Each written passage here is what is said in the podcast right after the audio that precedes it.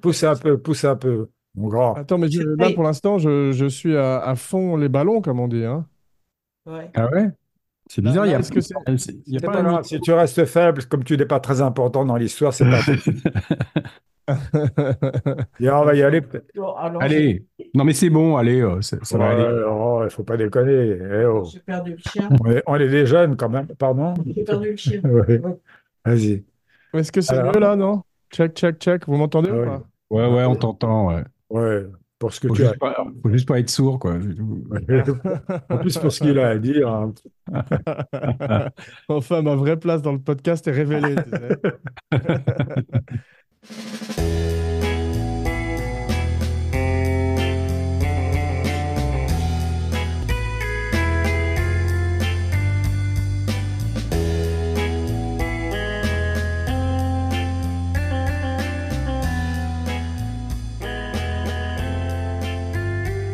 Bonjour et bienvenue dans Kinopod, le podcast grand écran. En duplex de Los Angeles et Paris, je suis votre hôte Jean Weber, Fidelio, et mes partouzeurs sont Laurent Vachaud, un podcast n'est jamais exactement qu'un podcast. Francis Weber, orgie, orgie, nous voulons des orgies. Et aujourd'hui, en cette fin d'année, l'ultime film de Noël et tout ce que vous avez toujours voulu savoir sur Eyes Wide Shut sans jamais oser le demander.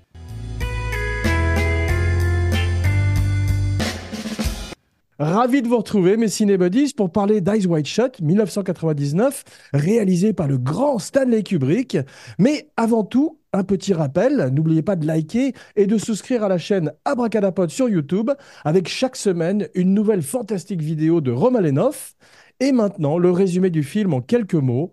Le fameux pitch, comme si vous étiez un gros producteur belge une fois, dans un ascenseur entre deux étages. Le docteur Bill Harford mène une vie de famille paisible jusqu'au jour où sa femme Alice lui fait part du désir qu'elle a eu de le tromper, quelque temps auparavant.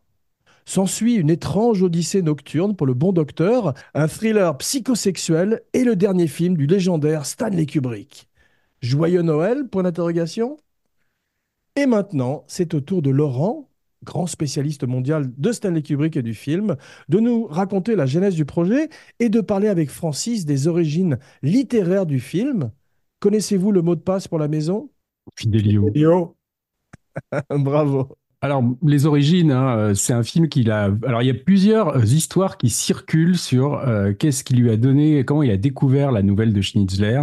Euh, il y a Kirk Douglas qui a, qui a dans un de ses li- livres de souvenirs qui s'appelle I Am Spartacus, il a euh, raconté une histoire qui, à mon avis, est complètement fantaisiste parce que j'imagine pas une seconde que ce soit vrai. J'en ai parlé même avec des spécialistes de Kubrick qui étaient du même avis que moi.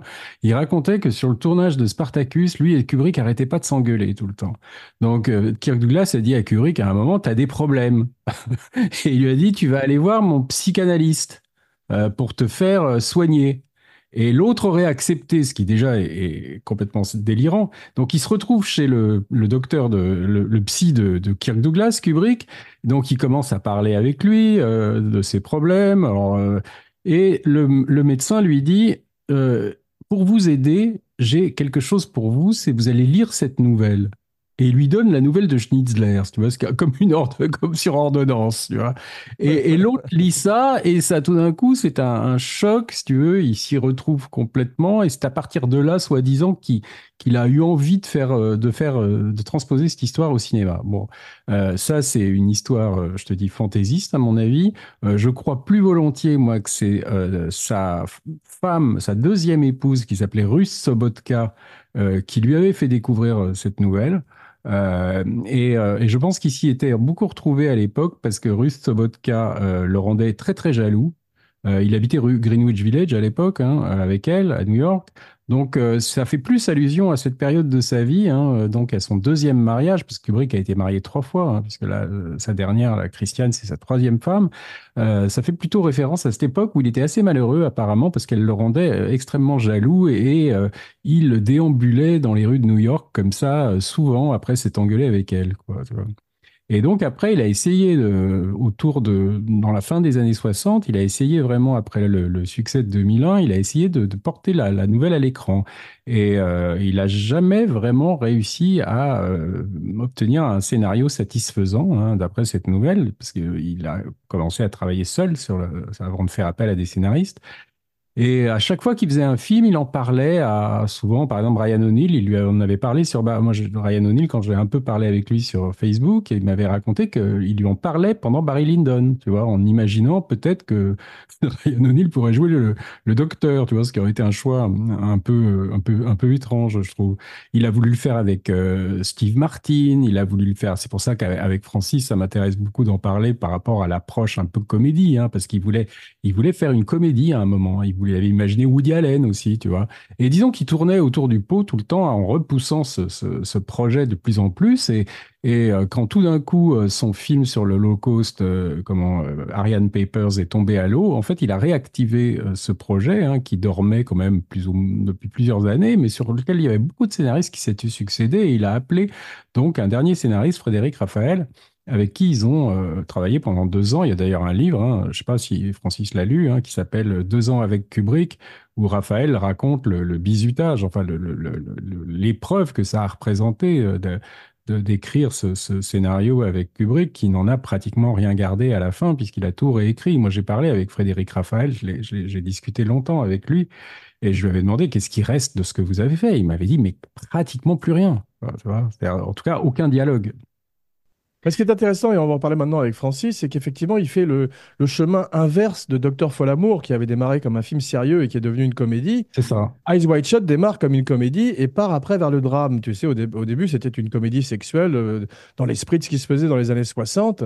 Qu'est-ce que tu en penses, toi, Francis, de ce côté? Parce qu'il y a encore un côté un peu comédie noire. Alors, Francis, si, voilà, si Kubrick t'avait contacté pour te dire. Euh, voilà, qu'est-ce que vous en pensez? Parce qu'il faisait ça souvent, il paraît qu'il envoyait sans donner le titre, hein, parce qu'il était tellement féru de secrets, hein, qu'il envoyait la, nouvelle sans titre, sans auteur, euh, sans le nom de l'auteur, pour, savoir comme ça ce que certains euh, écrivains ou scénaristes pensaient et, les angles qu'ils auraient, euh, qu'ils auraient adoptés. Moi, j'aurais immédiatement mis dans le film l'ermite et Villeray déjà. C'est une très bonne idée, oui. oui, en fait, euh, ce que je pense du film, c'est que c'est bizarre parce que c'est encore brumeux dans ma tête, bien que je l'ai vu trois fois, et que grâce à toi, euh, Laurent, j'ai lu la nouvelle de Schitzer. Ouais. Et euh, c'est curieux, parce que c'est un film que au départ, il m'a échappé. C'est-à-dire, j'ai regardé bah, tout le monde. Ah oui, c'est drôle. J'ai regardé comme tout le monde le derrière de Nicole Kidman et, l'orgie extraordinaire où il y a les plus belles filles, je suppose, d'Amérique, et que c'est complètement figé. C'est-à-dire que j'ai rarement vu quelque chose d'aussi peu érotique d'aussi joli. Ah bah, oui, non, mais c'est voulu. Hein. J'imagine. Et d'un autre côté, euh, j'ai trouvé comique cet étrange petit docteur, parce qu'il y a quelque chose dans le fait qu'il est déguisé en médecin c'est pas Tom Cruise, ce manteau un peu long, ce mhm. costume, ce gilet, cette cravate et cette tête d'enfant quasiment là-dessus. C'est-à-dire parce que c'est, il fait très jeune là-dedans. Mhm. Ça a l'air d'un miscast alors que c'est très bien fait pour la raison qui est qu'il est perdu. Et il est perdu pour deux raisons. La première, c'est qu'il ne comprenait probablement pas ce que Kubrick attendait de lui en 400 Alors Ça, euh, ça c'est vrai. C'est vrai parce que euh, je me souviens que William Friedkin, il avait détesté le film. Je le connaissais un petit peu, j'en avais parlé avec lui. Il détestait le film. Vraiment, il n'avait pas du tout aimé. Et il m'avait dit avoir parlé, il connaissait bien Tom Cruise et, Nicole Kidman à l'époque. Et il m'avait dit en avoir parlé avec Tom Cruise. Et sa conviction, c'était que Tom Cruise ne, ne comprenait absolument rien au film dans lequel il jouait. C'est-à-dire qu'il avait suivi aveuglément les, les, les recommandations les, directions de Kubrick, les directives de, Kubrick, sans savoir exactement de quoi parlait ce film.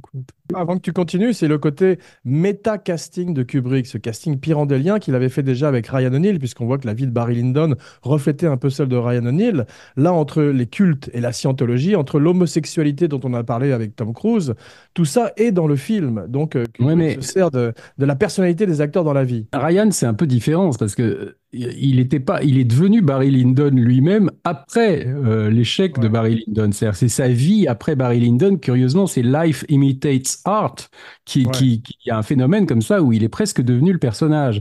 Euh, Tom Cruise et Nicole Kidman dans, dans Eyes Wide Shut, c'est vrai qu'au départ, je pense pour une valeur ajoutée commerciale, ils voulaient que ce soit un couple de comédiens mariés dans la vie qui jouent un couple à l'écran parce qu'ils pensaient qu'il y avait un côté voyeur du spectateur qui serait satisfait, tu vois, de se dire euh, euh, on aimerait bien voir comme à l'époque, je sais pas, Richard Burton et Liz Taylor, tu vois, enfin de se dire comment ça se passe dans leur intimité, de se dire ces gens-là en fait baissent vraiment dans la vie. Alors avec Tom Cruise et Nicole Kidman, il y avait des rumeurs comme quoi non, tu vois, mais mais euh, en tout cas il y avait ce désir comme ça un peu voyeuriste du cinéaste d'exposer l'intimité d'un couple, tu vois.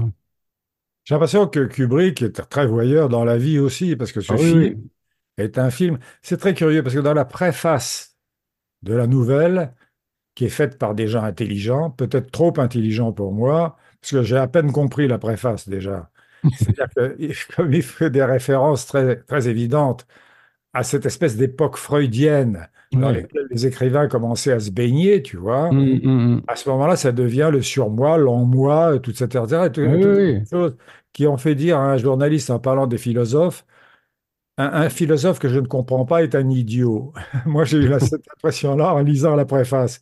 Je me suis dit, ils sont trop intelligents pour moi. Mais toujours est-il donc qu'il y a quelque chose, effectivement, de très abstron ou abstru et abscon dans, euh, Le dîner ce- d'abscon. Tout, un dîner d'abscon dans tout ce qui se passe, dans tout ce qui se passe à la fois dans le film et évidemment dans la préface. Et c'est là-dessus que je voudrais te parler, Laurent, parce que toi, tu me donnes l'impression d'avoir un peu mieux compris le film que moi. Oui, il m'a première fallu du temps, mais, mais disons que là, il y a tellement de, de c'est un peu comme un oignon, tu vois, il y a tellement de couches dans ce film qu'on peut euh, décortiquer comme ça. Mais moi, ce que, ah, vas-y, mais après, moi, ce qui m'intéressera par rapport à, à ton point de vue, c'est, c'est que tu vois que ce- cette nouvelle, quand même, est très impalpable. C'est-à-dire que c'est quelque chose qui est très intérieur, hein, puisque y a le personnage n'arrête pas de parler, euh, enfin, de réfléchir. On a sa voix intérieure, un petit peu comme ça, qui, qui, son interne, disons, qui est tout. Et ça, c'est très difficile à, à, à- à mettre en film, quoi. C'est-à-dire que c'est un, un univers intérieur comme ça.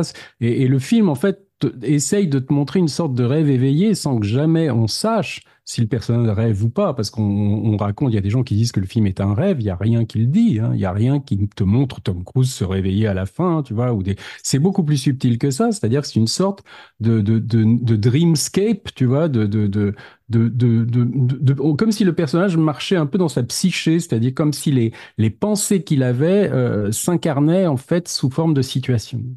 Oui, mais de- d'un autre côté, euh, ce qu'a ajouté Kubrick, c'est cette explication que donne Pollack à un moment donné, qui, à mon avis, dépoétise le film. Mhm. Parce que tant qu'on était encore dans cette espèce de vague, d'ailleurs, je vais vous dire quelque chose qui va vous étonner.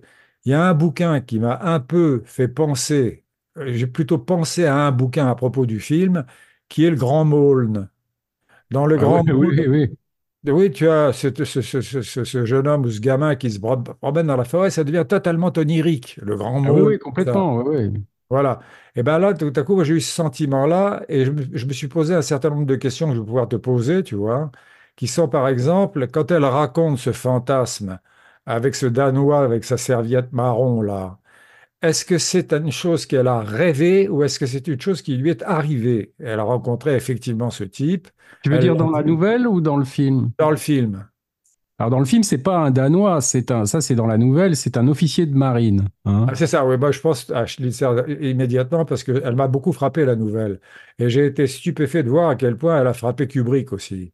Parce qu'on Oui. retrouve énormément de choses de la nouvelle. Ah, on en mais il y a- des choses qui, qui manquent aussi. Hein. Tu as remarqué que dans Oui. la nouvelle, quand elle, quand lui confie. Oui, ouais, mais c'est pas tout à fait le même personnage masculin, parce que dans, dans la nouvelle, quand elle lui confie son fantasme, justement, d'avoir euh, imaginé qu'elle pouvait avoir une aventure avec ce soldat-là, euh, lui, après, lui raconte aussi une, une, une, une situation qu'il a vécue avec une jeune fille de 15 ans, si tu veux. Oui, mais c'est coup pour coup, là. C'est coup Ouais. pour coup. On a Il n'y a, l'impression que il y a pas ça dans le film, tu vois. Lui ne raconte pas euh, pour se venger, il essaye directement d'aller dans la nuit pour essayer de vivre des, des situations concrètes, quoi. Absolument. Mais il y a deux choses qui m'ont frappé, moi, parce que c'est une nouvelle. La nouvelle, je parle toujours de la nouvelle, hein, qui se passe au moment des fiacres, des combats à l'épée, etc. C'était Mhm. pas notre Mhm. époque du tout. Non, non. À notre époque, si tu es marié avec une femme qui tout raconte, te raconte un fantasme, si tu te mets à la haïr passionnellement, c'est-à-dire c'est un orage qui passe, parce qu'en fait ils s'aiment quand même, c'est un peu démodé, je trouve. On Alors a voilà. pris l'habitude, on a pris l'habitude de, de savoir que les femmes peuvent avoir les mêmes rêves érotiques que les hommes. Alors voilà, parce que Fr- Frédéric Raphaël, le scénariste, quand j'avais parlé avec lui, c'est la première chose qu'il m'avait dite. C'est-à-dire, il m'avait dit, quand Kubrick m'a fait lire cette nouvelle, bon, je m'étais dit, euh, il faut le faire d'époque, tu vois, il faut le faire en 1920, je sais plus à quelle, exactement à quelle époque ça se passe. Euh, et, et, et- et il m'a dit, parce que une femme à l'époque, à cette époque-là, qui confiait à son mari ses rêveries érotiques ou ses fantasmes érotiques, c'était plus choquant, tu vois. C'est-à-dire, ça se faisait pas. Aujourd'hui, à l'heure des reality shows, où as les gens qui parlent de leur vie sexuelle ou sur Twitter, n'importe qui, euh. Et, Kubrick lui avait tout de suite dit, ah, c'est ce que vous croyez. Et lui pensait le contraire, pensait que c'était toujours très déstabilisant et très obsédant pour un homme de savoir que sa femme euh, avait désiré un type et même qu'elle était jamais passée à l'acte, surtout, quoi. Que ça pouvait être plus déstabilisant encore que si elle lui avait confessé une infidélité euh, vécue, quoi. C'est bien possible, cela dit, mais c'est vrai que moi, si j'avais dit à ma femme, ou si ma femme m'avait dit, tu sais, je rêvais que, etc., j'aurais dit, ah bon, très bien. Voilà. Ça m'aurait Ouais. gêné un peu parce que j'aurais eu l'impression d'être un peu insuffisant, moi, si le rêve était plus excitant que ce que je suis, hein. Mais je ne serais pas parti en pleine nuit, Non. et comme un nigaud de surcroît, parce que quand il se promène, il rate tout. Ouais, ouais. C'est extraordinaire. C'est-à-dire que, heureusement qu'il rate la jeune prostituée. Ben, j'adore ce film, finalement, tu vois, c'est très curieux. Je suis passé. moi, c'est ça qui m'intrigue, oui, parce que euh, si tu veux, j'ai rencontré tellement de gens. Par exemple, Polanski, j'ai, j'ai- une fois j'ai parlé avec Polanski plusieurs fois dans des entretiens et on s'est mis à parler de Kubrick qu'il adorait. Et il me dit Eyes Wide Shut, c'est le seul film de lui que j'aime pas. Et il me dit, on dirait un rêve de juif religieux, euh, tu vois, un, truc, l'orgie. Il me dit, on dirait, tu sais, le, gars qui étudie le Talmud, qui s'imagine ce que doit être le stupre et tout ça. Il, il voyait ça de manière complètement caricaturale. Et il m'avait dit, lui aussi, qu'il pensait qu'il avait fait une erreur en adaptant la nouvelle à notre époque. Parce qu'il disait que c'est plus du tout les mêmes rapports homme-femme, tu vois. Bien l'impression, oui, effectivement, mais il y a quelque chose d'insaisissable dans le film. Tu sais, on disait en parlant de Molière que son génie, par exemple, dans Tartuffe, c'était que Orgon, le mari, donc d'Elmire, qui est amoureux de Tartuffe, sur le plan évidemment religieux, etc., Mhm. se cache sous la table à la demande de sa femme, et Tartuffe arrive et commence littéralement à la ploter, cacher ce Ouais. sein d'âme que je ne saurais Ouais. voir, etc.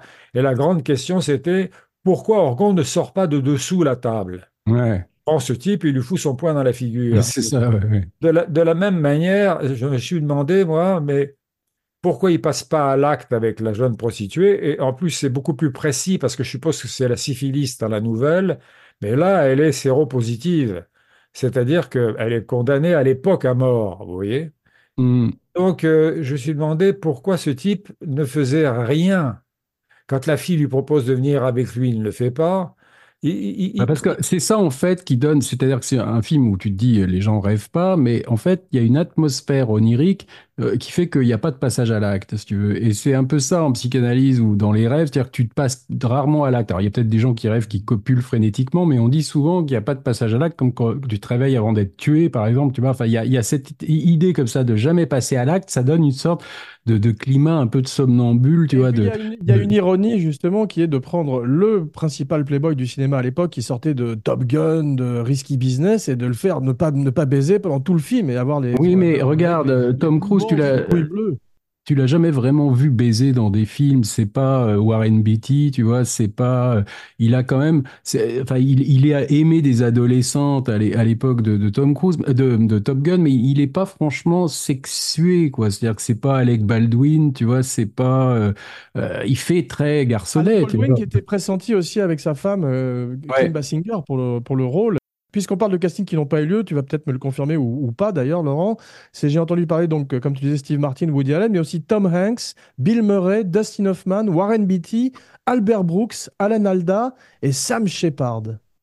Alors là, franchement, je, je, je sais moi juste qu'il avait. Euh, alors, c'est pas des gens à qui il avait proposé le rôle, hein, c'est des gens à qui il avait pensé. Vous savez, son beau-frère Yann Arlan, après, qui dit qu'il avait évoqué, mais énormément de, de. Tu vois, je te dis, Ryan O'Neill, il lui en avait parlé, mais c'est jamais des gens à qui il a envoyé un scénario ou qui il a, à qui il a proposé le, le rôle. Hein. C'était.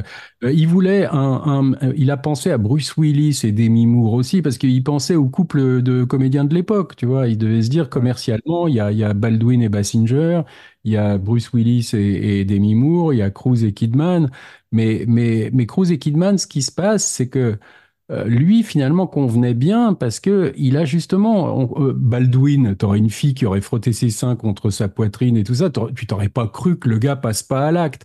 Alors que Cruise, il a ça, justement. C'est-à-dire qu'il a, comme il a pas ce côté homme, tu vois, euh, qui prend la fille brutalement, tout ça, on arrive à accepter finalement que ce type euh, ne, ne, ne passe pas à l'acte, quoi. Et ça aurait été, un- un- je pense, avec Warren Beatty, ça aurait été ridicule, tu vois, ou, ou alors ça aurait été comique. c'est contre toutes les règles dramaturgiques de se faire se promener un homme séduisant tout un film sans qu'il lui arrive rien. Hmm. Si ce n'est que, bon, il y a un moment donné on peut craindre pour sa vie, quand ces étranges personnages masqués comme ça lui demandent de se déshabiller, etc. Là, on est dans un suspense. Mais en fait, il ne se déshabille pas et il repart, il repart habillé. Et puis, ouais. c'est une déambulation. Et c'est peut-être ce qui fait le charme du film. Hmm. C'est même sûrement ce qui fait le charme du film.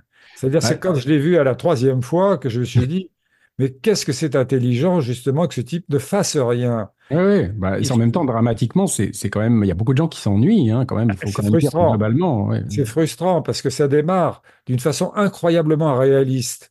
Et Mm. dans la préface très intellectuelle dont je vous parlais, ben, ils disent, bon, il démarre sur le cul de Kidman. C'est-à-dire qu'on voit quasiment la première image. Donc, il fait un film commercial au départ et il le casse petit à petit parce que ça n'est plus commercial du tout ce qui se passe. Ouais, Sauf l'orgie commercial. elle-même qui est étrange. C'est pour ça qu'il a pris Cruise et Kidman, parce que si tu avais pris des acteurs euh, beaucoup moins connus, je pense que le, le projet n'avait pas beaucoup d'attrait commercial, tu vois, il fallait quand Il même Terry, essayer de... euh, Terry Semel, qui était soit le patron de la production, soit le patron du studio à l'époque, qui lui a dit Vous n'avez pas travaillé avec une star depuis Nicholson dans The Shining, puisqu'il avait fait entre-temps Hmm. Full Metal Jacket avec que des jeunes acteurs. Il est temps de reprendre des stars. Et donc, ça, pris effectivement la plus grosse star de l'époque qui a accepté à l'époque de partir 400 jours en Angleterre euh, et, et de ne pas faire euh, quelques films, de perdre plusieurs millions de dollars. Et il y a l'anecdote de Vincent Donofrio à propos de Full Metal Jacket qui a dit à, à Kidman et Cruz Bon, vous avez intérêt à louer un appartement ou une maison parce que ça va durer longtemps si tu veux. Ryan O'Neill, il m'avait raconté que Barry Lyndon, c'était pareil, hein, que ça s'éternise. Il avait tourné plus d'un an et à la fin, il n'en pouvait plus. hein. Donc, je pense que c'était un peu toujours la même chose. hein. Et il en est mort, Kubrick d'ailleurs, parce que c'est, c'est- c'est Ah oui. moi j'ai fait beaucoup de prises avec les acteurs, on me l'a un peu refusé, mais j'étais un nain à côté de, de Kubrick, paraît qu'il faisait 100 prises pour, pour, pour Ouais, mais je pense que là, là, il y avait un côté autiste un peu. C'est-à-dire que c'est- c'est- je pense pas que ça, ça serve à grand-chose. Cette légende comme quoi il brisait les acteurs comme des chevaux. Et que- ça, c'est ce que Ryan O'Neill disait. Ryan Voilà, O'Neill, il disait, je pense qu'il faisait. plus des- Il n'avait plus Ouais. d'émotion, il n'avait plus rien, et c'est là que la C'est ça. vérité sortait. Ouais. Voilà, c'était un peu un traitement de choc. Et comme l'autre, si tu veux, il était dans une secte, la scientologie, qui fait des trucs comme ça. Et je pense qu'il était comme un poisson dans l'eau chez Kubrick, parce qu'il y avait un, un côté gourou hein, euh, chez Kubrick. Et, le, et truc quand même assez troublant, c'est que pendant qu'il tournait Ice White Shot, la fille de Kubrick est rentrée dans la scientologie. Tu vois, et ça n'a absolument rien à voir avec euh, Tom Cruise. Est-ce que c'est le fait que David Miscavige, donc euh, Miscavige, le patron de la Scientologie, a fait suivre Cruz en Angleterre parce qu'il a eu peur Ouais, ouais, de, de le perdre pendant 400 jours et de perdre son contrôle sur lui. Et qu'il y Dans ce qui s'est- on peut faire une petite parenthèse. On- t'as on en avait déjà- Attends, je termine, je termine. Il y a un type de la Oui, qui joue dans le film et qui est euh, en fait chargé Oui, de oui. surveiller Tom Cruise. Donc, une fois de plus, la vie imite euh, la, la- la- le- Ah oui, oui, oui. Non, mais on en avait parlé dans le podcast euh, plus euh, sur Ice White Shot plus précisément, mais je, je le rappelle peut-être si Francis euh, ne, le- ne le sait pas. C'est-à-dire qu'il y a un contexte, c'est-à-dire quand il, quand il accepte de venir au- tourner Ice White Shot en Angleterre avec sa femme, hein, parce que ça s'est tourné en Angleterre, euh, c'est aussi comme un, un drogué qui veut se couper de son dealer, c'est-à-dire qu'il veut prendre des distances avec la scientologie à ce moment-là dans sa vie, Tom Cruise, parce que Nicole Kidman n'aime pas ça. Donc, euh, il s'est dit, je vais aller un an en anglais avec Kubrick, ça va durer longtemps, donc je vais mettre de la distance entre euh, et moi. Et donc l'autre a senti ça, le gourou, et il a envoyé euh, un type pour l'espionner, pour savoir exactement ce qui se passait tous les jours, parce qu'il avait peur que Cruise se débine, quoi, tu vois. Donc euh, il y a son secrétaire, qui est un gars qui s'appelle Michael Doven, euh, qui, était le secrétaire de, particulier de Cruise sur plein de films, mais qui était un scientologue. Et euh, à un moment dans le film, tu le vois, c'est-à-dire que Kubrick lui a fait jouer le rôle euh, du secrétaire de Sidney Pollack, qui vient voir le pianiste à un moment pendant la fête au début, qui lui dit Nick, je voudrais te dire un mot en particulier, et qui emmène le, pianiste avec lui. Tu vois, c'est Michael Doven, c'est donc le, le fameux scientologue qui devait espionner Cruise. Ça a été révélé bien après. Et ce qui est troublant dans le film, c'est que tu as quand même Sidney Pollack qui, qui joue une sorte de mec qui fait partie de cette euh, assemblée de, de, de mecs très riches là qui partousent, euh, qui le fait suivre après. C'est-à-dire que tu le vois dans les rues suivi par un gars un peu chauve, et dans le film, tu as Cruise qui est quand même espionné et suivi par un mec. Donc tu as l'impression, oui, a- et parallèlement à ça, tu as la fille du metteur en scène qui elle-même rentre dans une secte, tu vois. Enfin, c'est quand même extrêmement méta comme truc, tu vois.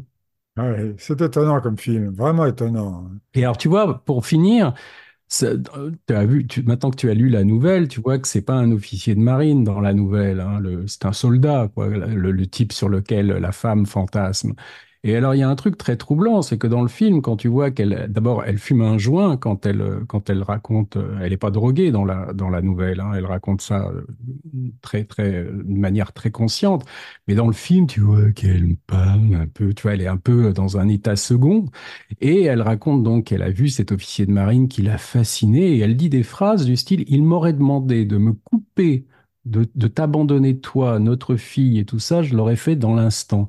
Et l'officier de marine, c'est le symbole de la scientologie. C'est-à-dire Ron Hubbard, le créateur de la scientologie, était Ah. officier de marine. Ils sont tous habillés en officier de marine, les mecs. À l'époque, tu as la fille de Kubrick qui est en train de se couper de sa famille. C'est-à-dire qui est en train de.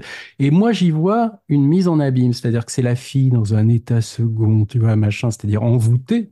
par un handler, c'est-à-dire l'officier de marine, c'est le fameux minder, le handler, qui la coupe de sa famille. C'est-à-dire qu'elle elle- raconte en gros comment elle a été subjuguée par quelqu'un, tu vois, qui pourrait représenter cette secte. Parce que moi, je pense qu'un des sous-textes de ce film, si on veut avoir une approche, parce qu'il y a plusieurs approches hein, de ce film, si on veut avoir une approche un petit peu parano-conspirationniste, et le film nous y invite, c'est que Nicole Kidman, on peut dire qu'elle a été peut-être une de ces femmes qui partent tous au château un jour, tu vois. Mais c'est tous ces points d'interrogation qui font que le film est fascinant. Parce que tu vois la, la robe au début, le premier, le premier plan, là, quand tu vois les fesses de Nicole Kidman dans le premier plan, tu vois qu'elle elle, elle fait tomber sa robe et on la voit apparaître nue. Et tu as, une rime avec ça plus tard dans le film. C'est quand tu vois les femmes de l'orgie qui sont dans l'espèce de cérémonie, là, dans le cercle, et tu vois les robes qui tombent aussi. Et il y a des colonnes de pierre, Ouais, ouais. des piliers de pierre qui sont comme les colonnes dans la chambre. Donc tu vois que là, il y a, y a une volonté de faire rimer deux scènes, si tu veux, quoi. J'ai vu l'orgie beaucoup plus tard parce que je suis resté sur pause à un moment donné quand ta robe tombe, la robe de Kidman. Je suis resté Ouais. sur pause une heure et demie, j'ai accéléré le film. Non, je disais qu'on peut imaginer aussi que quand Cruise rentre à la maison après cette longue odyssée nocturne et il revoit, voit le masque sur l'oreiller à côté de Nicole Kidman, ça peut très bien être elle qui l'a mis, ce masque, à côté d'elle aussi. Ah bah oui, oui, non, mais tout, tout est possible. Après, je te dis, il y a le film par rapport à la nouvelle, il y a eu une grande différence. C'est la, c'est la, c'est le personnage de Pollack. Hein, C'est-à-dire que dans la nouvelle, il n'y a pas un personnage de l'entourage du docteur, un ami, qui fait partie de cette société secrète, enfin de ces gens qui euh, sont dans cette grande maison.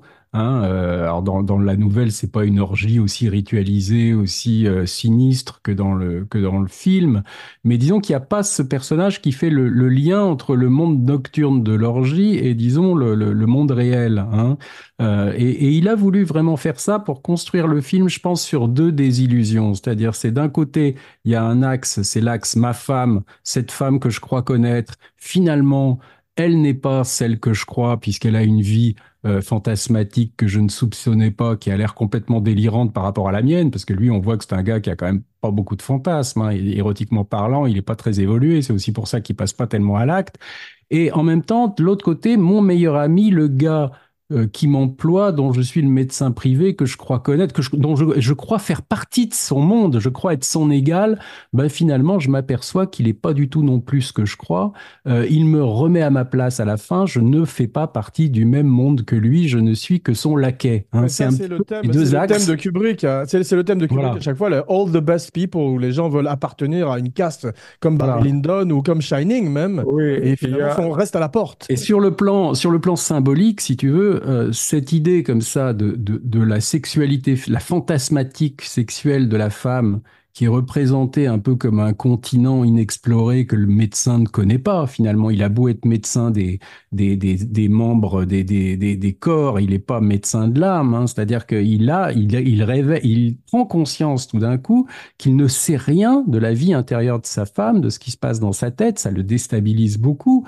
Et finalement, cette maison, euh, le château dans lequel il rentre masqué comme ça, c'est un peu l'allégorie de la sexualité féminine. C'est un truc où il se passe des choses terribles. C'est-à-dire, dans la tête de la femme, il a l'impression qu'il se passe des choses invraisemblables, qui sont un peu ce qui se passe dans la maison. Mais la maison est un peu ce continent inexploré, tu vois, qui représente un peu la sexualité de sa femme aussi. C'est-à-dire qu'il y a, il y a, et il se retrouve, lui, il reste à l'orée, ça. Tu vois, il n'arrive pas à rentrer dedans. Tu vois, il y a, y a, symboliquement, c'est un peu comme ça. quoi.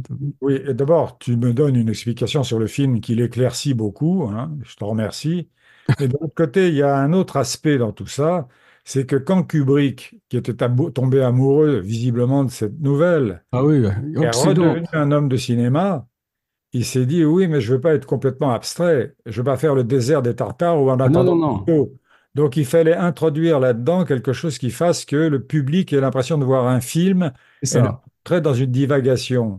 Parce qu'à un moment, Raphaël lui avait dit, mais alors peut-être que toute l'histoire n'est qu'un rêve. Et, et- et Kubrick lui avait dit vraiment expressément, si le film n'est qu'un rêve, il n'y a pas de réalité dans le film. Si tu veux. Et c'était pas ce qu'il voulait. quoi. Oui, mais c'est un homme de cinéma, c'est-à-dire qu'il s'est dit Mm. maintenant, voyons, Pollack est complètement euh, un acteur dans l'histoire, alors que euh, le pauvre Cruise est un promeneur dans l'histoire, que Kidman est un mystère.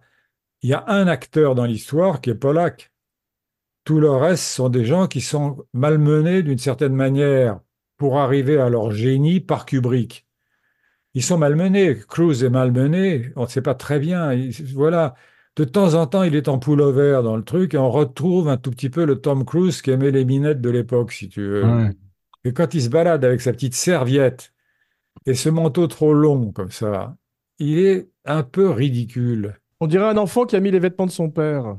Voilà, exactement. C'est-à-dire, tu vois qu'aussi, il est tout le temps en train de montrer sa carte de médecin, tu vois, c'est-à-dire Ouais. qu'il il montre ses signes de, comme si euh, il, il en imposait pas assez, il faut qu'il sorte des billets de banque, enfin, faut Ouais, qu'il ait, vrai, qu'il l'air de jouer au docteur, tu vois, c'est-à-dire qu'il il a, il a sa carte de docteur, il a ses, son pognon du genre, je suis un notable, je suis quelqu'un, tu vois, il, met en avant tout ça, quoi.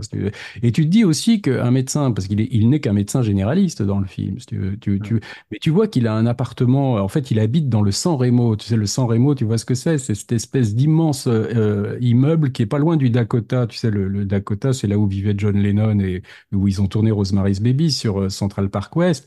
Et c'était, c'est des immeubles de milliardaires. C'est Steve Jobs qui habite là, tu vois, c'est des gens Spielberg. Ça, c'est tout le côté cinématographique qu'a ajouté Kubrick. Et tu te dis, un médecin habitait un général. un- appartement de mé- s'il habitait un appartement de médecin de quartier, ça serait beaucoup moins joli. Oui, mais tu te dis, un médecin généraliste n'aurait jamais les moyens, même un médecin généraliste avec une clientèle UP n'a jamais les moyens d'habiter dans un truc pareil. Donc ça Oui. sous-entend simplement que Pollack doit lui filer des dessous de table ou que c'est peut-être Pollack qui lui a trouvé l'appart, tu vois, pour un prix. Oui. euh, enfin, Donc ça surtout- sous-entend que ce gars est corrompu. C'est-à-dire qu'il touche des dessous de table, tu vois. quoi. Il fait penser au docteur de... qui travaille pour la mafia, tu sais. Un peu, ouais.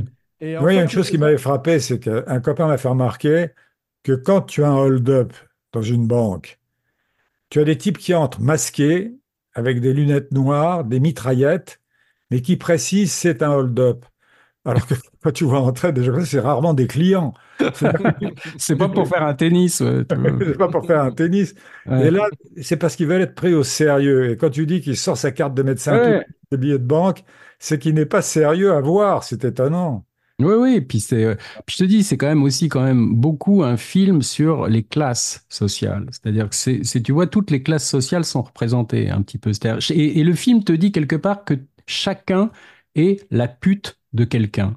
C'est-à-dire, c'est, c'est, en fait, lui est finalement un peu la pute de Polak, tu vois. Il y a les vraies putes, c'est-à-dire qui fréquentent à un moment, mais tu as cette espèce, chacun baise quelqu'un, en fait. Tu vois, y a une, même si tu le fais pas en passant à l'acte, tu vois, tu as cette idée comme ça qu'il y a une stratification de la société avec des, des maîtres et des valets, mais que finalement, Kubrick, euh, euh, comment, Tom Cruise, le docteur, il, il n'est qu'un valet finalement de- du personnage de Polak, alors qu'il a l'illusion au départ de d'évoluer dans la même société. C'est un peu Barry Lyndon, si tu veux. Barry Lyndon, il croit qu'en épousant la comtesse, il fait partie de l'aristocratie anglaise, et quand il sort de ses gonds et qu'il corrige son beau-fils devant tout le monde, eh ben les autres le remettent à sa place en lui faisant comprendre qu'il ne fera jamais partie de cette société. Et c'est un peu ce que Polak lui fait comprendre à la fin dans la scène du billard, hein, c'est-à-dire c'est tu vas rester euh, mon médecin personnel, tu ne fais pas partie, c'est-à-dire tu n'as pas eu le droit, de- tu devais pas être dans cette orgie parce que en gros tu fais pas partie du même monde que nous, symboliquement, c'est ça que ça veut dire.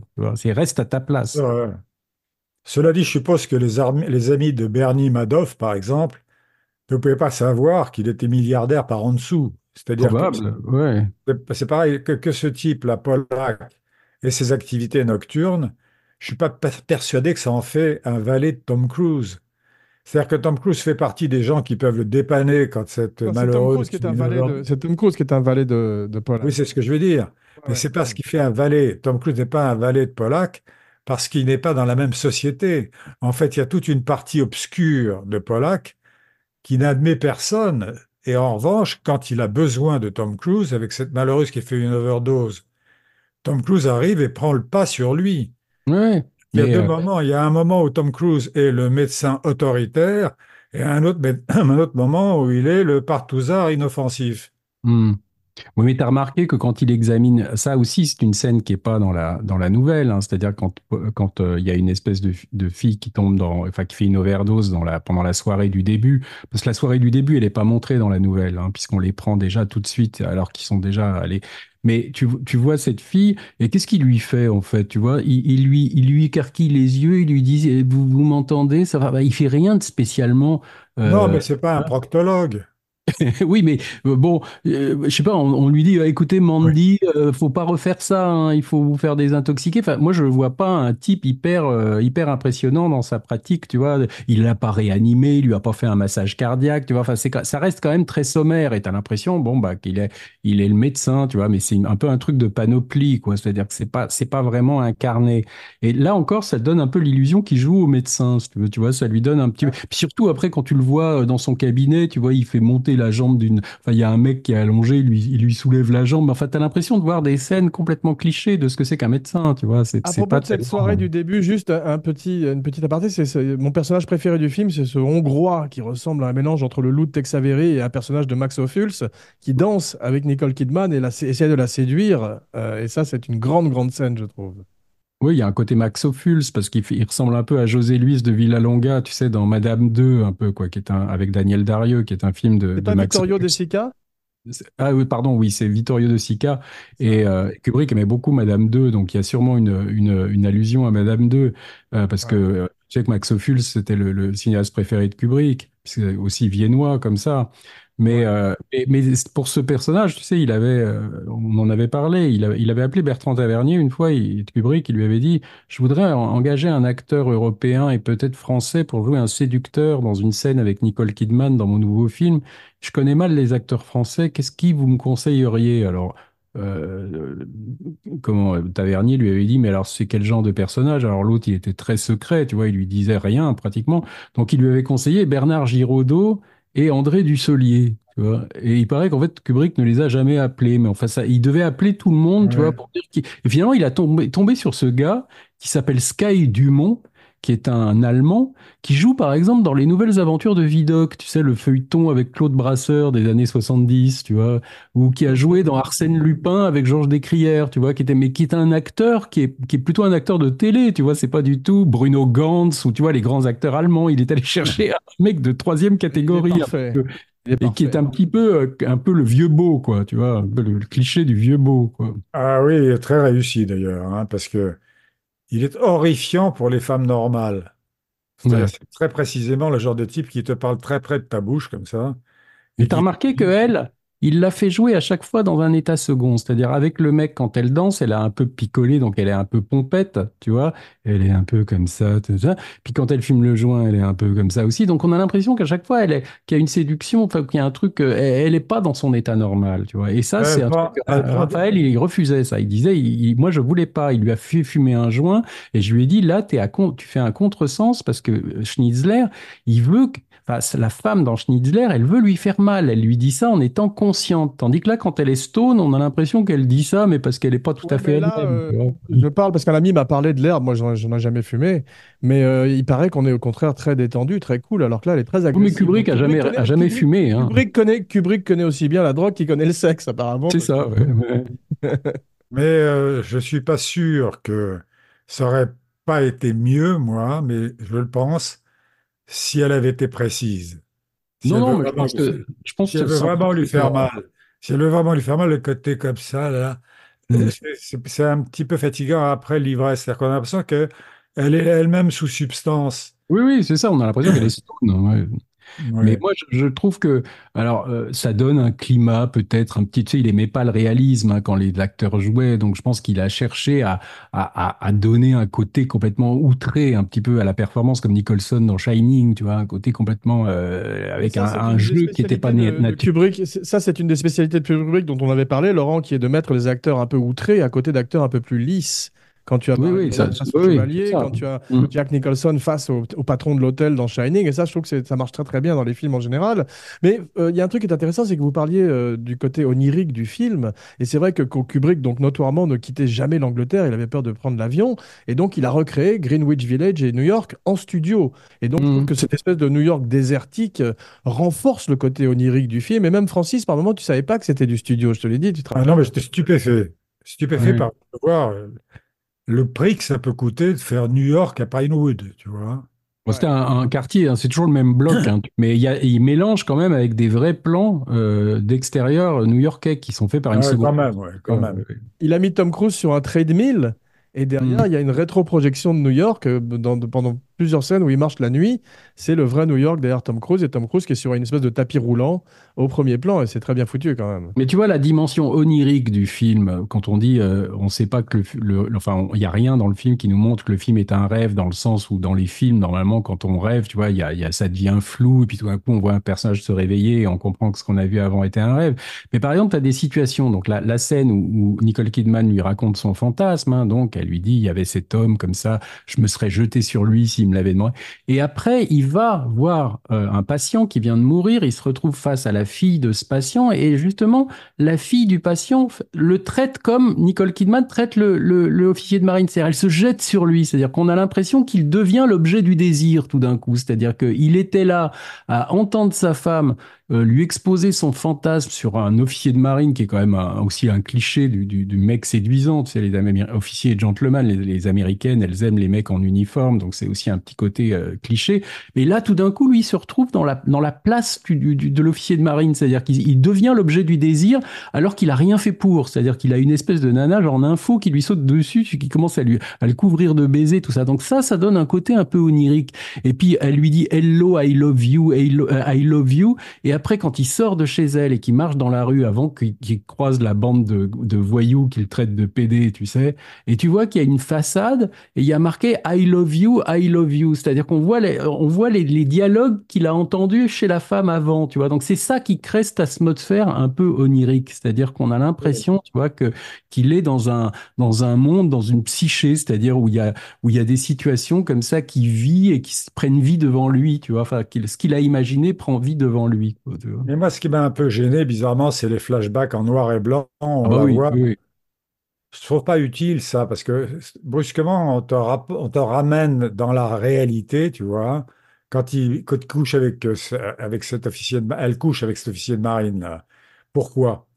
Non, c'est lui qui, c'est lui qui imagine comment elle, elle, elle se ferait sauter par l'officier de marine, tu vois. Donc, il est, comme il est. Alors, est-ce qu'il a fait ça pour montrer que le mari a pas une imagination érotique terrible, parce qu'on a l'impression d'être dans un film érotique un peu de, de troisième zone, tu vois. C'est quand même Ouais, pas. ouais. Mais il paraît que surtout que pendant le tournage, ça a été peut-être plus choquant pendant le tournage, parce qu'il paraît qu'il a enfermé Nicole Kidman pendant une journée entière. Il est allé tourner dans un endroit euh, très loin du studio, tu vois. Et Cruise ne pouvait pas y accéder. C'est-à-dire que le mec euh, était là à se dire ma femme est peut-être en train de et à se demander si si elle allait pas vraiment peut-être faire des trucs avec le mec, tu vois. Donc il jouait là-dessus, je crois, pour essayer de, de rendre l'autre jaloux, quoi, tu vois. Non, non, non, parce que j'ai entendu dire que dans cette espèce de- d'endroit où il les a enfermés, hein, l'officier de marine et elle, Ouais. il y avait trois scientologues qui étaient là pour surveiller.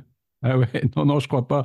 Non, non, il paraît Non, qu'il il, il a voulu un drôle. petit peu jouer. Alors après, il y avait des rumeurs comme quoi, tu sais, le, le couple Kidman était soi-disant un couple arrangé. Moi, moi, je crois pas forcément à ça. C'est-à-dire, je, je pense qu'ils étaient mariés. Voilà, je sais pas quelle était leur vie sexuelle exactement, mais il a sûrement, Kubrick a sûrement essayé de jouer sur les, les jalousies comme ça. Et après, elle a, a joué une pièce pendant, ça a duré plus d'un an le tournage. Donc à un moment, elle, elle, elle vivait à Londres et elle a joué en fait au théâtre à ce moment-là à Londres euh, l'adaptation d'une pièce de Schnitzler justement, enfin une, une pièce. Qui s'appelait la, euh, tu connais la, la Ronde, tu vois, ça a été fait la Ronde. Vadim l'a fait aussi. Donc, à la base, c'est une, une histoire de Schnitzler. Et il y a un, metteur, un, un auteur anglais qui s'appelle David Hare qui a écrit une pièce qui s'appelle The Blue Room et qui est inspirée par la Ronde. Et, et Kidman a joué avec un acteur où ils jouent chacun plusieurs personnages, hein, puisque la Ronde, c'est plusieurs personnages qui se rencontrent comme ça pendant une nuit.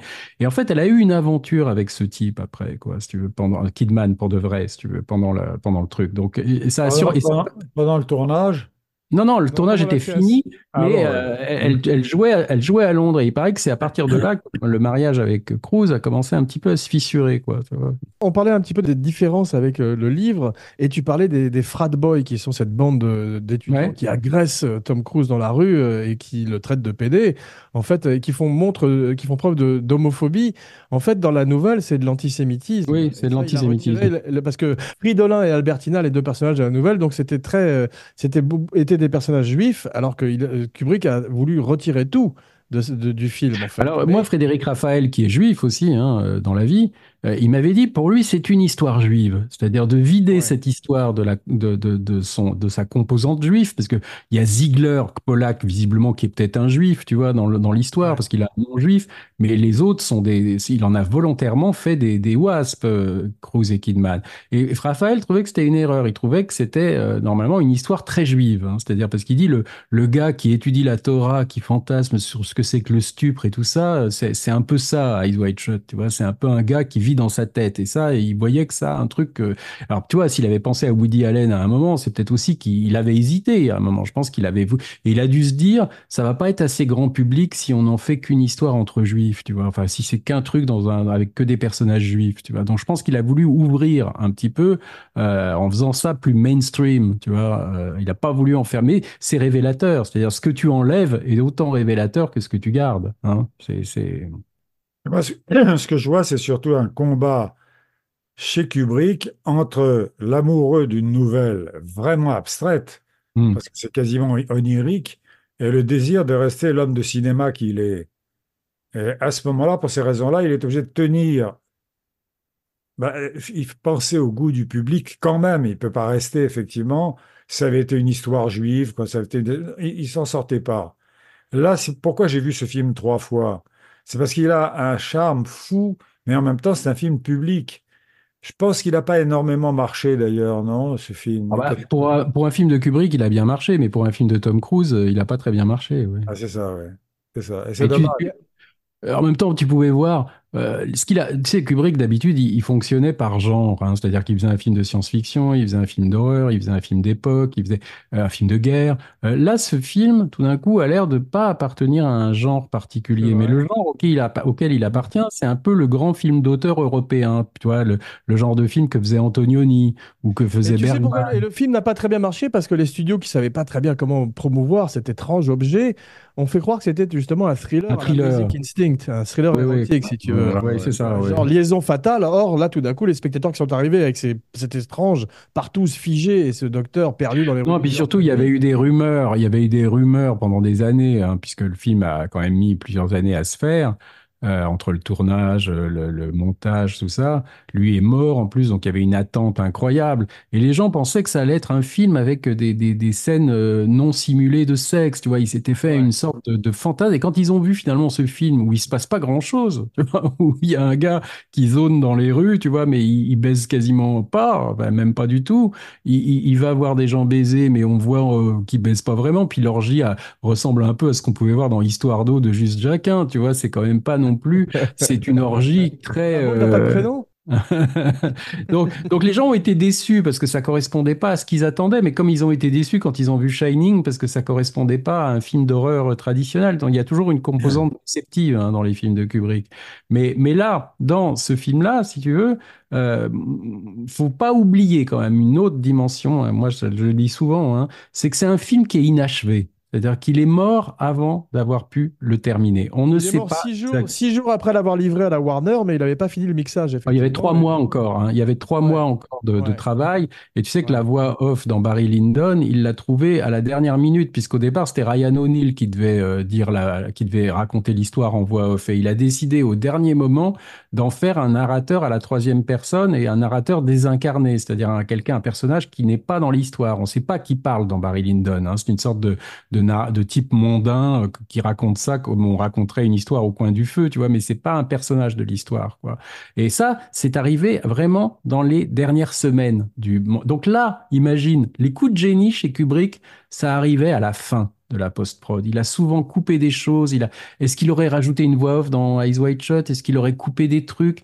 On ne sait pas ce que ça aurait donné, mais je pense que le film aurait été différent de celui qu'on connaît aujourd'hui. Il a sorti Shining de la salle une semaine après sa sortie pour le remonter encore. Donc Oui, oui, il y a- il y a même 25 après que le minutes film soit de- sorti. Oui, oui, il y a, il y a la version européenne de Shining à 25 minutes de moins que la version euh, que la version américaine, tu vois. Donc euh, c'est quelqu'un qui, qui jusqu'au dernier moment, il aurait changé des trucs, tu vois. Vous savez que même, par exemple, après, il y a eu une post-prod euh, sans Kubrick, hein, donc la post-production s'est faite sans Kubrick puisque Kubrick était mort, Euh, et ils ont ben, appelé, euh, par exemple, la fameuse femme de l'orgie. tu sais, quand elle dit Prenez-moi, tu sais, pour essayer de le sauver. En fait, c'est Kate Blanchett, la voix, tu vois, euh, qui, la, la femme, quand elle parle. C'est pas Kate Blanchett qui joue la femme à poil, c'est la voix, c'est Kate Blanchett. Mais c'est pas Kubrick qui l'a choisi, tu vois. Donc, il y a, y, a Ouais. y a des morceaux de musique aussi qui ont été choisis par l'équipe de post-prod à partir de notes qu'il avait prises, mais il avait mis des morceaux de musique qu'il voulait utiliser sans savoir forcément lequel il aurait choisi. Donc, il y a forcément eu une équipe de, de post-prod qui a interprété un petit peu ce qu'il a voulu faire sans être sûr de ce qu'il aurait fait, tu vois. Donc, donc on ne peut pas dire complètement que c'est exactement un film de Kubrick comme les autres. Et Moi, ça me paraît normal, bizarrement, c'est que, bon, le film est incertain. Et ce qui s'est passé ensuite à cause de la mort de, Publi- de, de Kubrick Ah bah est oui. aussi incertain, tu vois. Oui, oui. C'est-à-dire qu'on est arrivé à rester dans, toujours dans le méta, on est arrivé à rester dans ce qui se serait passé dans une nouvelle ou dans un roman. C'est le réalisateur meurt, et ensuite on essaie de prendre cet objet et de faire ressembler ce qui va suivre à ce qui précède, et ça reste incertain. Mhm.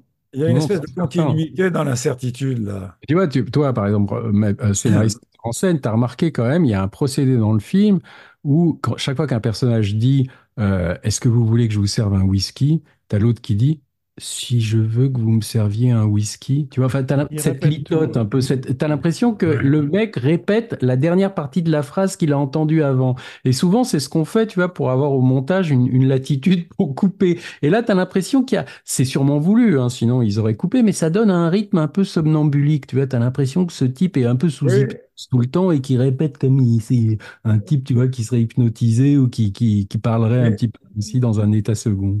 Mais le film est somnambulique. Ah oui, oui, complètement. ouais. Alors c'est pour ça qu'on a presque l'impression que c'est mieux qu'il se répète les choses comme ça, comme T'as si remarqué sous te montre substance. Il te montre tout ce qu'on te montre pas dans les films. C'est-à-dire quand Tom Cruise arrive chez le gars qui est mort chez lui ou avant que sa, sa fille lui saute dessus, on voit Tom Cruise qui sort de l'ascenseur, qui franchit une première porte, qui s'arrête devant la porte de l'appartement, qui sonne. À l'intérieur, tu vois la femme de chambre des gens qui vient ouvrir la porte, qui dit docteur, elle est dans la chambre. Tu vois l'autre qui enlève son manteau, qui on le suit dans le dans le couloir et là il s'arrête devant la porte de la chambre, il frappe et là on change et on est à l'intérieur de la chambre, on voit la porte qui s'ouvre. Donc, tu as au moins trois ou quatre portes qui, qui s'ouvrent. D'habitude, tu vois, on, on fait pas ça, tu vois. Mais ça donne un, un, un côté, tu vois, je rentre dans une porte, puis j'en ouvre une autre. Il y a un côté comme si tu descendais dans le sommeil un peu, tu vois, un côté. euh, Ça donne un, un côté vacances. C'est-à-dire, il y a une espèce Ouais. d'activité comme ça dans le film. Et c'est peut-être ce qui en fait le charme, bizarrement. Parce que il franchit des, il franchit des portes tout le temps, tu vois, avant d'aller Ouais, chez la ouais, prostituée. mais quand même, deux- 2h45, c'est c'est un peu long par moment, quand même. C'est toutes ces portes qu'on franchit. Oui, mais regarde, de, de, peut-être le- qu'il les aurait, comme dit euh, Laurent, peut-être qu'il les aurait coupés, puisque il- c'est Ouais. c'est vers la fin. on ne sait pas ce qu'il aurait fait. Ouais, La, la grande question, c'est est-ce qu'il aurait coupé la scène avec Pollack d'explication dans le billard? Il y a des gens qui l'adorent, il y a des gens qui trouvent que ça sert à rien parce qu'on n'y apprend rien. Je pense que c'est voulu. C'est une scène qui explique tout et qui, qui explique rien. Si tu veux, si tu veux, c'est une Ouais, sorte. Mais c'est- mais- c'est une scène qui te dit simplement que l'orgie n'était pas un fantasme. L'orgie était réelle, c'est-à-dire qu'il y a puisqu'il y a un gars qui dit j'étais là, tu vois, c'est-à-dire que ça ça l'ancre. Alors que dans dans euh, dans la dans la nouvelle, tu pourrais presque te croire que pendant cette nuit, est-ce qu'il réfléchit, est-ce qu'il n'imagine pas tout ça, tu vois, ça aurait pu être un peu irréel, tu vois, ça aurait pu avoir un climat. Et puis tu remarques aussi que passer l'orgie, euh, la construction du film, hein, euh, là je parle au scénariste, tu remarques qu'il retrouve après, souvent après l'orgie, il retourne dans les endroits où il était allé avant et il y a des choses différentes. C'est plus tout à fait pareil. La petite prostituée est plus là. Euh, tu vois, il appelle la nana qui lui a sauté dessus. Finalement, c'est son mari qui décroche. Elle est plus là aussi. Tu vois, donc ça, ça crée un côté aussi un, peu rêve. euh, Tu vois, est-ce que j'ai vraiment vécu Oui, tout ça? moi, je pense, je pense de nouveau comme un scénariste, si tu veux. C'est-à-dire qu'il amène un suspense à la fin, parce qu'on se rend compte qu'en principe, il est en danger. Hmm? Il n'y a pas ça chez Schni- Schnitzler. Non, non, non. Non, il a voulu muscler le film pour faire passer la, la vacance du film. C'est-à-dire que Il a voulu faire un mystère sur qui a tué cette fille. Elle a probablement été tuée par ses mecs, tu vois. Euh, L'autre lui explique que euh, c'était une overdose parce qu'il avait déjà vu la fille faire une overdose chez lui, donc il lui donne une explication satisfaisante, tu vois. Mais ça Ouais, n'empêche je, pas pas doute je- je comprends qu'il y ait des gens qui n'aiment pas ça. Je comprends ça très bien. Mais Parce tu vois que que la, la, la situation de Cruz qui se dit, il m'a donné une explication en me disant que cette fille a fait une, une overdose, mais le doute demeurera toujours chez moi, que c'est peut-être lui qui l'a tué. Comme ma femme m'a dit, euh, j'ai fantasmé sur ce mec, euh, mais je suis pas passé à l'acte, mais je doute toujours, est-ce que finalement elle n'est pas passée à l'acte peut-être avec quelqu'un d'autre? Tu vois, c'est toujours cette Oui. incertitude qu'il a voulu incarner dans les, à la fois du côté de son ami Polak et du côté de sa femme. C'est-à-dire que ce gars est obsédé par une fois qu'on a mis quelque chose dans ta tête, euh, ça c'est très Kubrick, hein, une fois qu'on a mis une, ima- une image ou une idée dans ta tête, eh ben tu ne peux plus l'enlever. C'est-à-dire que c'est quelque chose qui te euh, tourmentera toujours, vois. Mais je vais te dire, à mon avis, euh, tout ce que Pollack essaye d'expliquer à cet homme, à Cruz, est inutile quand on voit le masque sur l'oreiller. Parce que si tu fais l'inverse, c'est-à-dire tu dis à Pollack qui dit, mais non, c'est un rêve, ça n'est jamais arrivé. Et qu'on voit le masque, on se rend compte que Pollack a menti, parce que Pollack était probablement effectivement dans la cérémonie, mais qui ne veut pas que Cruz continue à faire un fantasme là-dessus, parce que c'est dangereux pour ceux qui ont fait la cérémonie. Oui, À comme partir du moment où il cherche à la rendre banale, à la banaliser, le masque contredit les choses. C'est-à-dire qu'il y a quelque chose qui se fait pas Oui, mais bien. tu remarques, tu remarques quand même que le masque, on ne sait pas qu'il a mis sur le- l'oreiller, parce que tu Oui. remarqueras qu'il y a une ellipse, c'est-à-dire qu'il voit le masque, il se met à pleurer, sa femme se réveille, elle le prend dans ses bras, et là il y a une espèce d'ellipse radicale où tu les retrouves après, plusieurs heures après, elle, elle a pleuré, tu vois qu'elle a les yeux tout rouges, lui, tu le vois il est complètement abattu, et ils se disent qu'est-ce qu'on fait, est-ce qu'on va se, enfin tu comprends qu'ils se sont tout raconté, enfin que lui a tout raconté, mais on ne sait toujours pas qui a mis le masque sur l'oreiller. Est-ce que c'est Nicole Kidman qui l'a trouvé euh, parce qu'on dit qu'il a oublié le masque, tu vois, quand il va chez le loueur de costume, il dit il y a le masque. Mais en même temps, nous, on l'a vu mettre le masque au départ, le ranger dans le meuble. On l'a vu qu'il a, qu'il avait tout mis là-dedans. Donc, on se dit, est-ce que c'est elle qui l'a... Entre eux, normalement, un scénariste dirait, enfin, moi, quand je vois les, les, les gugus à qui j'ai affaire quand j'écris mes, mes scénarios, il y a quelqu'un qui m'aurait dit, mais enfin là, c'est pas normal qu'il parle pas du masque, tu vois, du genre qui a mis le masque, tu vois, s'il y a quelqu'un qui est rentré chez nous, tu vois, c'est- Laurent, euh, est-ce qu'il vaut mieux finir un film sur un point d'interrogation ou bah sur oui. une solution? Non, mais les gens veulent qu'on leur explique. Oui et non, parce que moi, le mystère me paraît tout à coup très Bah, prenant. bien sûr, oui. Ce type, rassure.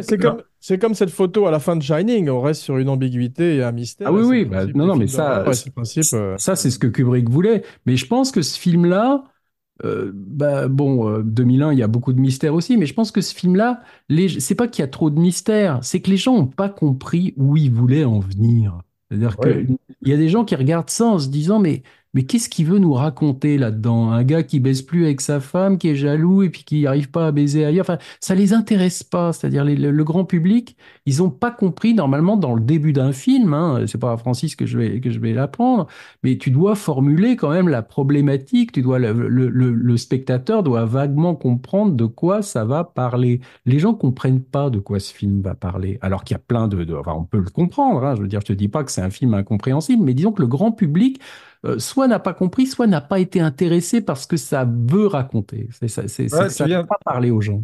Tu viens de résumer le malaise que je ressens un peu, moi, c'est que d'un film qui n'est pas grand public, Kubrick, parce que le film coûtait très cher, a essayé en même temps de mettre des arguments grand public dans le film. ça. Et pour cette raison-là, ça brouille les pistes. C'est-à-dire que si on avait donné aux amateurs du genre un film qui reste un mystère, un point d'interrogation, ça aurait fait un classique du genre. Et là, en faisant... Moi, j'ai compris le réalisme du film quand j'ai vu une image que j'ai jamais vue dans un film, c'est-à-dire une très belle femme comme Kidman uriner devant son mari et prendre du papier hygiénique pour s'essuyer. C'est extraordinaire parce qu'il faut demander à la comédienne une absence de pudeur totale pour entrer dans son intimité à ce point-là. Et on se dit, tiens, on part dans un film réaliste complètement. Bah, c'est surtout pour montrer, c'est-à-dire qu'il il voulait, en, en la montrant comme ça sur le siège des toilettes, pendant que lui, il est en train de s'ajuster son, son nœud papillon, il voulait montrer en fait une scène d'intimité, c'est-à-dire de montrer à quel point ce couple finalement est intime, c'est-à-dire qu'elle, tu vois, il, Oui, Euh, mais à ce point-là, à ce point-là, je veux dire, il est allé ex- extrêmement fort. Ce bon, qui fait un désir de choquer un petit peu, tu vois, quoi. Oui, mais dans ce cas-là, on pouvait espérer que la suite, ça choquerait. Voilà. La suite n'est pas choquante du tout, puisque avec la prostituée, il s'en va en donnant un peu d'argent et il est gentil. Avec les voyous qui le bousculent, il n'y a pas de bagarre. Tout ce qui fait que le film serait devenu vulgaire a été évité, mais il est resté mystérieux. Et donc, il a décontenancé le public, en fait. Parce que le public n'a pas été intéressé par cette quête. C'est-à-dire parce que tu vois que chaque fois qu'il croise une femme dans le film, que ce soit la nana qui lui saute sur le dessus, que ce soit, euh, bah, y a, elle a un attribut qui le ramène à Nicole Kidman. Elle a soit la même couleur de cheveux, il y a soit les draps qui sont de la même couleur que les draps de chez lui. Enfin, il y a, il y a des petits détails qui montrent que chacune de, cette, de ces femmes, de ces femmes-là, hein, euh, a un, un- un truc qui le ramène vers sa femme à lui. C'est-à-dire que c'est comme si c'était sa propre femme en fait qui cherchait, tu vois, comme s'il y avait chacune de ces femmes avait un aspect de sa propre femme qu'il connaissait pas, tu vois. C'est-à-dire qu'il y a, il y a cette Ouais, quête de femme. Mais, mais les gens, je crois, tu vois, c'est, ils se sont dit so what, tu vois. Et alors, Ouais. En fait, ce qui est curieux aussi dans le film, c'est qu'il a une vie de SOS médecin, parce qu'il traverse la nuit, lui, comme s'il avait soigné les gens, et il devient SOS malade lui-même. C'est-à-dire que c'est assez, curieux comme truc. Alors attends, moi je voudrais quand même, avant qu'on qu'on arrive à la fin, hein, je veux quand même, toi là-dedans, qu'est-ce qui te semble prétexte à comédie? C'est-à-dire que si tout d'un coup on avait voulu faire de... Tu vois, Martin Scorsese, il a fait un film qui s'appelle After Hours, je sais pas si tu l'as vu, Oui, bien sûr. ouais. où il y a un truc, c'est une comédie, mais il y a un gars qui se retrouve dans la nuit à New York, à pas pouvoir rentrer chez lui, il y a une fille qui fait une overdose, euh, il y a des... il veut baiser, il n'y arrive pas non plus, tu vois, il va chez une fille pour baiser, la fille fait une overdose, il se retrouve dans un bar, il est suspecté de, d'avoir été cambrioleur, donc il y a une espèce de cauchemar paranoïaque, mais il y a un peu une atmosphère, si tu veux, on pourrait se dire que si Eyes Wide Shut avait été un petit peu une comédie ou une comédie noire, ça aurait pu être un truc un peu comme After Hours. Moi, maintenant, je m'adresse aux, aux scénaristes de comédie. Imagine, comme dans toutes les comédies, euh, que ce soit l'emmerdeur, ça aurait pu être une tragédie, tu vois. C'est-à-dire que tu te dis, il y a toujours une, euh, certains lame shows, ça- à la base, c'est quand même des gars qui doivent se faire assassiner, donc c'est quand même pas très drôle.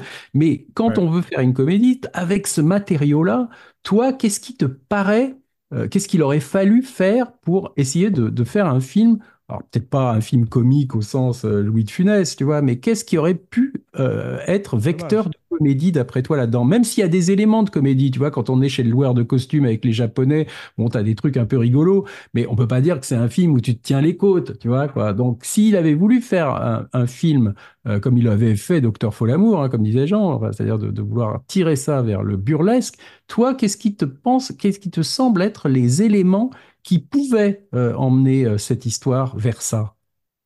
Le premier élément, moi, c'est que j'aurais pas choisi cette nouvelle pour faire un film. Oui, mais alors là, ça règle le Oui, problème de bah oui, bah non, mais c'est vrai parce que c'est c'est c'est- ça, c'est une nouvelle qui te fait plus réfléchir que rire. Hmm.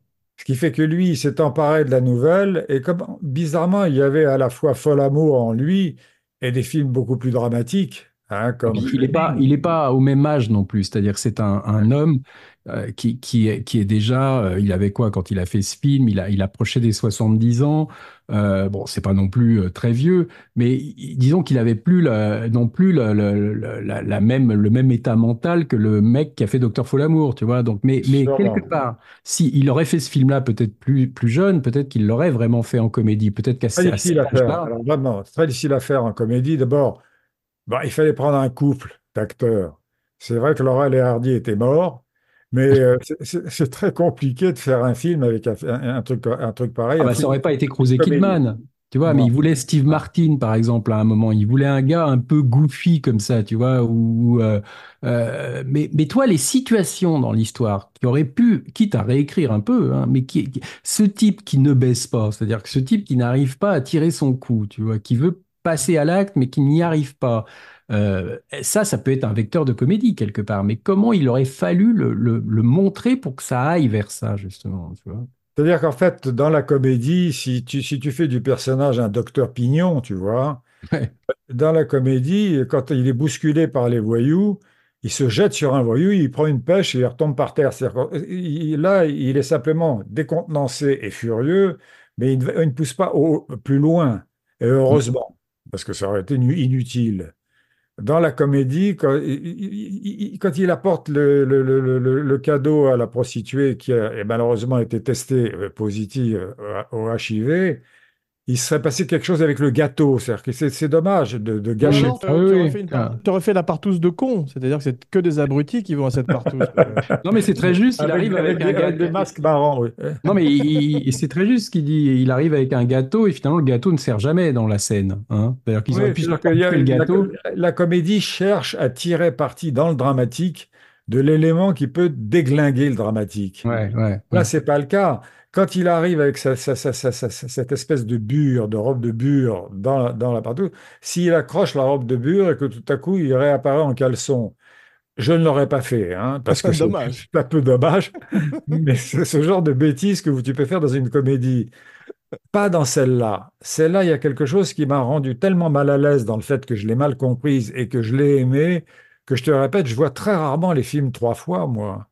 Il y a certainement, il y a, il y a certains films qui sont un repos parce que tu veux retrouver des gens que tu as aimés. hein. Par exemple, quand je vois Rio Bravo de temps en temps, comme ça, je me dis, j'ai envie de les revoir.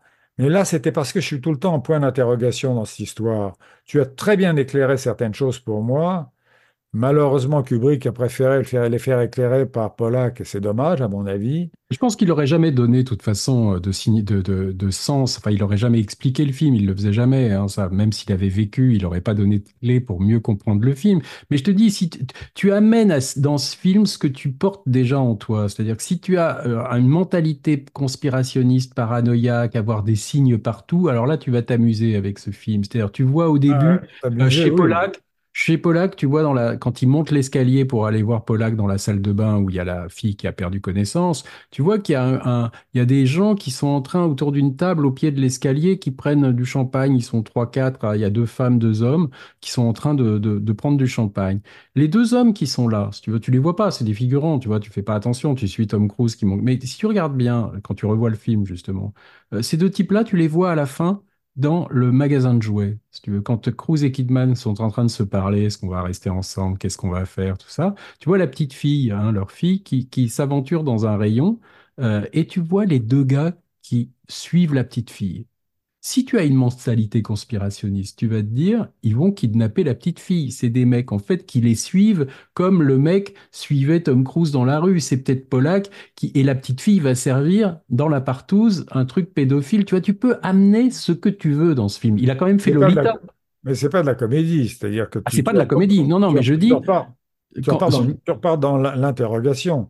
Est-ce que ça va être une suite avec la petite fille euh, la persécution comme ça de ce, de ce Et on parle, c'est pour ça que les, vois. les films de Kubrick plaisent autant aux conspirationnistes et qu'on voit un, un documentaire Oui, comme parce qu'il y a des signes 237, partout. Oui, oui, comme Shining. Chambre oui. 237 où, où le Shining est analysé dans tous les sens par des gens qui sont... Mais je, je vais te dire, que- comme on va faire, on va faire prochainement, ou qu'on a déjà fait, pardon, la traversée de Paris, c'est un rêve de scénariste, la traversée de Paris dans la nouvelle. Orange et Boss se sont empa- emparés d'un truc qui est quasiment écrit dans les trois quarts. Schnitzler, c'est beaucoup plus compliqué à écrire. Beaucoup Ah bah. plus, compliqué parce que tu pars sur un sujet vague en essayant d'en faire un sujet public. L'oignon que tu as commencé à éplucher pour moi, tu vois, m'a éclairé. C'est-à-dire que je, je vais voir le film une quatrième fois. Non, là, j'exagère.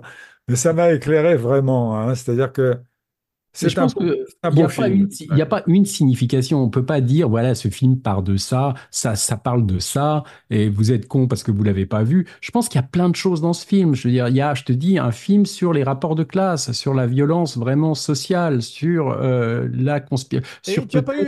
Excuse-moi Laurent, pour rebondir sur ce que tu dis, tu n'as pas eu l'impression aussi que Kubrick, euh, sentant la mort venir, jouait un petit peu ses tubes, tu sais, un petit peu comme les Rolling Stones qui font satisfaction en concert, avec des tournées nostalgie. Tout d'un coup, tu as ces espèces de types dans la rue qui sont homophobes, c'est les Droogs d'Orange Mécanique. La fille de Milic, tu sais, le vendeur de costumes, c'est Lolita. Et tout d'un coup, il revisite. Milic même Oui, il y a sûrement un côté best-of, mais je pense Ouais. aussi qu'à l'époque, il y avait énormément de rumeurs sur l'homosexualité de Tom Cruise, si tu veux, euh, sur le fait que c'était peut-être un mariage euh, bidon avec euh, Nicole Kidman. Et j'ai l'impression que le sadique en Tom Cruise, en, en Kubrick, pardon, s'est amusé avec ça en, en le faisant bousculer par des mecs qu'il traite de PD sans qu'il puisse les corriger. Après, il se fait draguer par un homosexuel au desk de la réception de l'hôtel. Tu vois, il y a un Une scène espèce- avec Alan Cumming. voilà, il y a un réceptionniste qui arrête pas de le, le regarder comme ça. On a l'impression, tu vois, qu'il qu'il euh, qu'il s'amuse, Kubrick s'amuse un petit peu en disant ah on pense que t'es PD, tu vas voir, je vais te, je vais te. Il y a un traitement de choc un peu. Hein. Je prends le le, le poster boy euh, du, du film d'action euh, Mission Impossible machin et je t'en fais un mec mais qui qui est incapable de baiser sa femme, qui se fait malmener par des mecs qu'il traite de gay, qui se fait draguer par. Tu vois, il est il est rabaissé. On a l'impression que tout le film est un processus de de, de- d'humiliation de ce, de ce personnage. Et c'est très cruel pour une sorte de gars qui veut incarner la virilité, tu vois. Ça prouve à quel point Tom Cruise voulait travailler avec Kubrick. parce Ah bah oui, il faut- faut lui tirer- faut quand- de, de Kubrick, si tu veux. faut quand même dire que c'est tout à son honneur, parce que je pense pas qu'il y ait beaucoup d'acteurs qui auraient sur- supporté ce, ce, ce traitement-là. hein. Je veux dire, tu, tu, je suis pas sûr Et que des stars. Kidman a dit qu'elle avait passé un formidable moment parce que c'était comme une grande école de cinéma, alors que Tom Cruise a été très malheureux. Oui, mais elle, Il a dit ensuite, je m'en serais vraiment beaucoup voulu si j'avais refusé. oui, oui, mais elle, elle, elle, elle a, elle a beaucoup moins. Lui, il est dans quasiment tous les plans. Enfin, il est trois quasiment scènes. dans toutes les Ouais. scènes, tu vois. ouais. Mais euh, je pense qu'il a souffert pendant 400 jours, c'est Ah évident. oui, oui. En plus, j'imagine les agents lui disant, enfin, tu te rends compte, tu viens de rater ça, qu'est-ce que ça veut Ah bah dire? oui, oui. Non, non. Kubrick avait un pouvoir tel, et Dieu merci, parce que c'était un immense metteur en scène, qui pouvait emprisonner un acteur sur une telle... C'est une, c'est de la- longue durée, là, comme peine, tu vois. Mais quand tu as fait partie d'une secte, quand tu es dans une secte où t'aimes le côté machin, Kubrick, c'est un gourou aussi. C'est-à-dire que les gens qui travaillaient pour lui le, le- le- étaient cré- craintifs. Ils le disaient, oh là là, mais qu'est-ce que Stanley va dire si tout d'un coup ils n'étaient pas capables de faire ce qu'il avait demandé, tu vois? Enfin, il y avait cette espèce de climat qu'on travaillait pour Dieu un peu. C'est-à-dire on travaille pour le gourou. Et je pense que quelque part, l'autre, ça ça l'a pas si déstabilisé que ça, parce que quand tu es dans un truc sectaire, tu vois, il y a t'as travaillé pour Kubrick, il y a un côté sectaire, il y a la secte Kubrick, tu vois, c'est t'es coupé Ouais, du vrai, monde un petit peu, tu vois, il y a donc il y a, je pense, et c'est pas pour rien que sa fille après euh, est tombée dans une secte aussi. Quand tu as grandi comme enfant dans un environnement comme ça, où tu vis dans un château coupé du monde, où tout vient à toi, parce que des fois il faisait venir les profs, euh, quand il allait tourner Barry Lyndon, t'avais carrément pendant un an, ils ont vécu en Irlande, c'est-à-dire que les gamines, ben, elles, elles sont mises à aller à l'école en Irlande, tu vois, tu, vois, donc il articule. Donc c'est pas étonnant après que tu te retrouves livré à toi-même, bah, tu retombes sous la coupe d'une autorité qui pense pour toi parce que tu as grandi dans un environnement où bah euh, c'est un peu grossier de dire que Kubrick c'est un peu comme une secte, mais quelque part ça m'étonne pas, tu vois. Ce qui est formidable de ce que tu dis, c'est qu'en fait, je comprends que la scientologie ait été inquiète de le voir passer chez un autre Bien sûr. gourou. Chez Bah un voilà. autre gourou, c'est-à-dire qu'il le trom- il l'est trompé. Ah C'est bah comme oui. si, euh, c'est comme si, je sais pas moi, un bouddhiste tout à coup allait au Vatican, quoi. Et il y a que- Ouais. S'il était suivi par, par plusieurs lamas qui, qui- qui lui disent attention, attention là, il faut pas toucher à ça, ne touche pas à ce cardinal, enfin des trucs comme ça, euh, bah oui, ils ont l'inquiétude est justifiée là. Non, mais il y a eu des rumeurs, moi j'y crois pas à ces rumeurs, mais comme sa fille était en train de rentrer dans la scientologie et de couper les ponts avec sa famille à Kubrick, il y avait une rumeur comme quoi il disait, tiens, le mec, le vôtre là, euh, votre ambassadeur, je vais le prendre et je vais faire pareil, je vais le garder, vous allez jamais le revoir. Enfin, je le prends en otage, tu vois, je le garde deux ans, tu vois, peut-être qu'il reviendra jamais. Je pense pas que ça a été à ce point-là, si tu veux, mais, mais je pense que ça a déclenché une inquiétude chez eux en se disant, mais est-ce qu'il va pas nous le changer? Est-ce qu'il va pas tellement nous le, nous le, nous le gigoter, nous, la- nous le, nous le secouer qu'il va pas revenir pareil? Enfin, de toute façon, euh, c'est un beau film. C'était très curieux, c'est un beau film mal compris, y compris Ah par bah, c'est un film dont on peut parler, je te dis, pendant des heures, parce que finalement, chacun y voit un petit peu des choses qui, qui, qui... Tout le monde n'y voit pas forcément la même chose. Il y a des gens qui n'y voient rien, c'est-à-dire des gens à qui ça parle pas, qui, qui s'emmerdent. Franchement, moi j'en connais plein. hein, et je te dis, même William Friedkin m'a dit, mais c'est c'est un film, un des pires films que j'ai jamais vu. Tu vois, quoi. Donc, pour te- Ça m'est arrivé avec Le Jouet. J'avais une critique de Vincent Canby dans le New York Times qui a dit le plus mauvais film de l'histoire du cinéma. Et j'étais vraiment très flatté. Ah bah oui, oui, mais des Si je suis plus mauvais que mon curé chez les riches, tu vois, ou que le gendarme et les, et les gendarmettes, Non, mais quand les gens ont une réaction. Quand les gens ont une réaction aussi viscérale, aussi agressive, c'est a le film les a dérangés. Sur un film qui, Ouais. qui, qui est, qui est nul, il, t'agresse pas, tu te mets pas en colère contre le film, tu vois. Mais Friedkin, il était fou de rage, tu vois. Il te bon. disait, j'ai perdu deux heures et demie de ma vie, quoi. Enfin, mais bon, je suis sûr qu'il a vu des tas de merde et ça l'a pas mis dans cet état-là. Mais là, c'est qu'il y avait vra- vraisemblablement quelque chose qui l'avait gêné, peut-être parce qu'il l'avait pas compris ou parce que je sais pas, mais c'est un film qui ne laisse pas insensible. Euh, Alors, il y a des gens, bon, bah, eux, ils vont pas jusqu'au bout, ils voient ça, ils coupent au bout de 25 minutes en disant je comprends rien, je vois pas où ça va. Là, euh, bon, forcément. Mais les gens qui se laissent entraîner là-dedans, bah souvent, euh, bah, ça crée, euh, je te dis, comme Shining, tu, tu le revois, et puis tu, tu en reparles, et puis tu commences à... et t'en repasses des bouts. Ça, ça reste comme ça, c'est souvent comme ça, ces films à lui. Moi, je ne veux pas inquiéter plus avant Jean sur la longueur du truc. Tu couperas peut-être le trivia que je vais faire, mais je le raconte quand même et je le fais très vite. La comédie. J'ai vu une émission de télé là récemment sur le YouTube, tu vois. Ouais, Tu avais les, euh, les acteurs, le film de Blier, avec tous les Ouais. acteurs qui avaient joué dedans. ouais, Et puis tous les acteurs commentaient un peu ce qui s'est passé pendant le film, etc. Et il y a un journaliste qui a demandé à Dussolier, quand vous embrassez une femme dans un film, une jolie femme, est-ce que votre femme est mal à l'aise ensuite, jalouse? Et Dussolier dit, bah non, quand même, le cinéma, c'est une bulle, c'est-à-dire que puis tout à coup, il disait, oui, mais quand même, quand la fille est très jolie, nous, on est un petit peu touchés, évidemment, et votre femme risque d'être un petit peu abîmée, elle aussi, par ça. Et à ce moment-là, Serrault est intervenu, et la comédie est intervenue. Parce qu'il dit, moi j'habite un pavillon où j'ai une chaudière à gaz, une chaudière à charbon, pardon, et euh, ben, en hiver, on descend avec ma femme et puis on met du charbon dans la chaudière. Quand j'ai joué le docteur Petiot, elle voulait plus descendre avec moi. dans la- Voilà la comédie.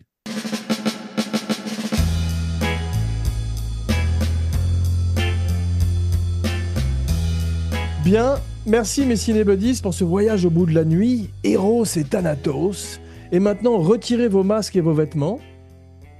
Et on se retrouve très vite pour un nouveau podcast grand écran. En attendant, n'oubliez pas de liker, de commenter, de partager et de vous abonner partout où vous écoutez et regardez Kinopod. À propos, likez et souscrivez à la chaîne Abracadapod sur YouTube avec chaque semaine une nouvelle fantastique vidéo de Romain Lenoff, montage son de la grande Katia Lazareva. Et maintenant, voici venu l'heure de dire vos noms et vos phrases signatures, la fameuse catchphrase. Alors, Laurent Vachaud, bonjour chez vous. Francis Weber, j'ai enfin compris le film. Parfait, je suis Jean Weber pour Kinopod, le podcasteur qui joue du piano les yeux bandés. Et maintenant, vous savez, il y a une chose très importante qu'on doit faire aussi vite que possible. Baiser.